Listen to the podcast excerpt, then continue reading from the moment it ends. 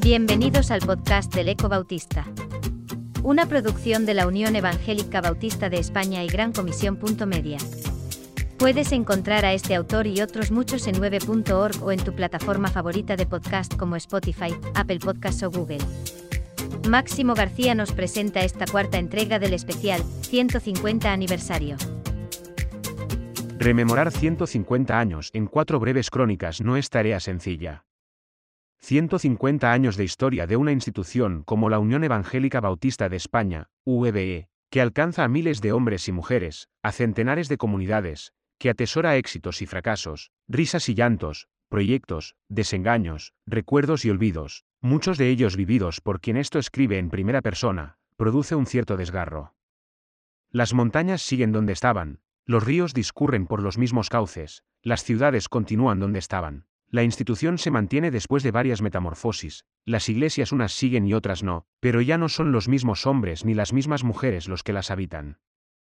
Unos se fueron, otros van llegando y algunos estamos ya dispuestos para emprender la marcha. Ese es el curso natural de la vida. Cerramos la semblanza anterior apuntando la llegada a España de un plantel de misioneros americanos enviados por el Foreign Mission Board, FMB, para continuar la tarea que había puesto en marcha John David Huey. En los años inmediatos que siguieron a la marcha de Huey las iglesias bautistas en España crecieron en muy diversos vectores, en número tanto de iglesias como de fieles, en proyectos misioneros, en economía, en formación.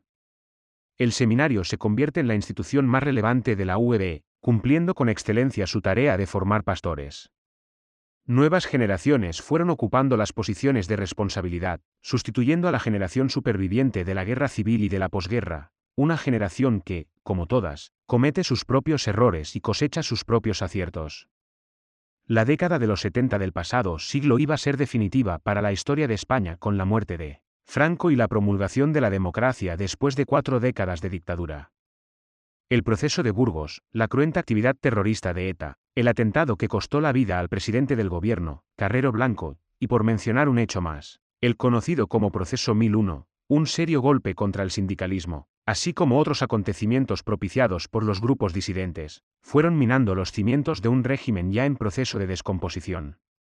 En el terreno religioso, el Concilio Vaticano II estaba en plena ebullición.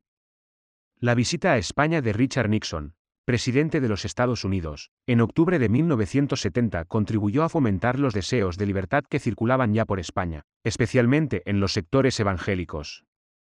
En septiembre de 1970 se celebra en Castellón la decimoctava convención de la UEB, en la que los bautistas afrontan un tema que siempre ha resultado conflictivo. La aprobación de una nueva constitución capaz de reflejar los cambios de mentalidad y estilo que pugnaba por emerger a impulsos de las nuevas generaciones.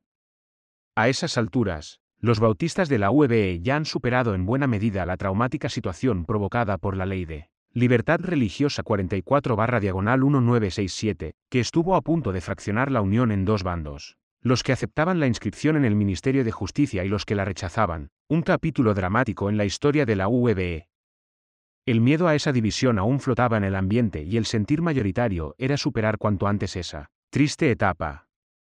Los líderes que la habían dirigido sufrían un gran desgaste a causa de los enfrentamientos provocados por la ley. El creciente dirigismo de la misión, como entidad, y de los misioneros a nivel personal, resultaba asfixiante para algunos integrantes de las nuevas generaciones que repudiaban tanta tutela misionera, aun reconociendo con gratitud lo que la misión había representado para la UEBE.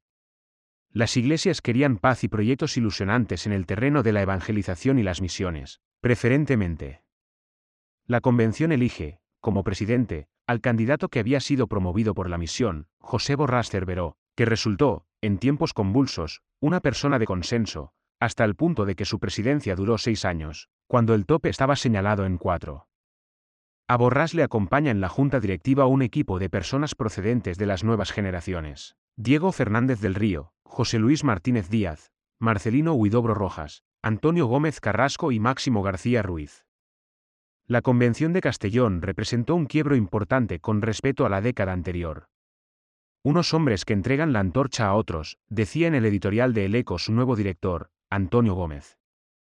A ese equipo le cupo el honor de cerrar definitivamente el debate sobre la inscripción y su correlato a la baja. Como miembro de la Comisión de Defensa, que había estado a punto de dividir la Unión. Fomentar la autonomía y autoridad de las iglesias sobre los proyectos convencionales sin menoscabo de la asunción solidaria de los acuerdos adoptados en convención, en concordancia con los vientos que llegan de la Federación Batista Europea, una nueva forma, revestida de mayor profesionalidad, de la gestión de las finanzas. Se limita mediante largas negociaciones el protagonismo de los misioneros en las comisiones y en la junta directiva, eliminando la tutela anterior para dar paso a una dirección efectiva de la UEBE realmente autóctona. Un comité de reestructuración integrado por líderes nacionales y misioneros se encarga de elaborar y gestionar esos cambios. En esa década de transición, el nuevo liderazgo de la UEBE constata un hecho evidente. Las iglesias no crecen, los puntos de misión están estancados y muchos de los líderes históricos se encuentran emocionalmente superados, debido a los problemas intestinos de la década anterior. Se ha registrado un notable avance estructural, pero no así un crecimiento apreciable de fieles. Se necesita un proyecto ilusionante capaz de movilizar a las iglesias, aprovechando las nuevas oportunidades que brinda la Ley de Libertad Religiosa. El proyecto Plan Quinquenal de Misiones, PQM, moviliza todos los recursos humanos y económicos de las iglesias y de la misión, poniendo en marcha un ambicioso programa misionero encaminado al apoyo y desarrollo de las misiones que tiene la Unión en territorio español. Dado el alcance de dicho plan, imposible de resumir en unas pocas palabras, recomendamos a nuestros lectores que consulten el libro Historia de los Bautistas en España, UVE, 2009, pp 490-509. A partir de ese ambicioso proyecto, surgen otros medios de expansión misionera. Convenio de colaboración con los bautistas brasileños, convenio con la Federación Bautista Europea para enviar la primera familia de médicos misioneros a Camerún, inicio de la obra misionera en Guinea Ecuatorial. Para una aproximación a esos temas recomendamos, igualmente, el libro Historia de los Bautistas en España al que hemos hecho referencia anteriormente. En el año 1989 se produce un nuevo cambio de ciclo generacional, cuyos líderes tratarán de adaptar la UEBE a las nuevas exigencias que ha de plantear el siglo XXI.